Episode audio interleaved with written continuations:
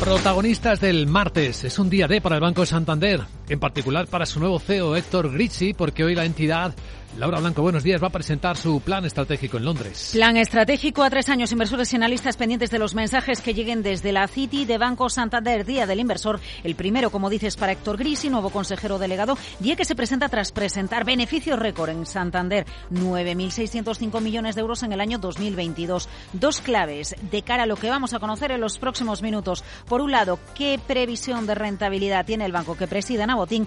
Por otro lado, cuánto va a subir el dividendo porque se da por hecho que lo tiene que subir, sea con efectivo, sea vía recompra de acciones. Sobre rentabilidad medida vía rote, Óscar Rodríguez, director de renta variable de Banco Sabadell, nos ha dicho esto. Sean capaces de explicar cómo van a conseguir el, el rote 2023 del 15%. Implícitamente supone eh, un MDI de, de 11.000 millones. ¿no? Si sacamos una foto de la compañía, quizás las, las dos principales están en, en Brasil y en su producción en Estados Unidos.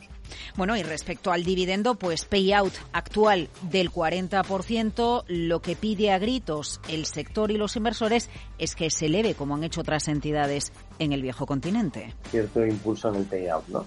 De todas maneras, siendo justos, el, el, mercado a día de hoy pues no se lo está reconociendo. El consenso todavía sigue claramente por debajo de donde, de donde ellos estiman eh, ese guidance. En el año Santander Luis Vicente sube en bolsa algo más de un 25%, a ver si la acción recoge con aplauso o no las previsiones que dé la entidad. A ver qué dice sobre la transformación digital del banco entre 2023 y 2025. Por eso es un plan estratégico a tres años.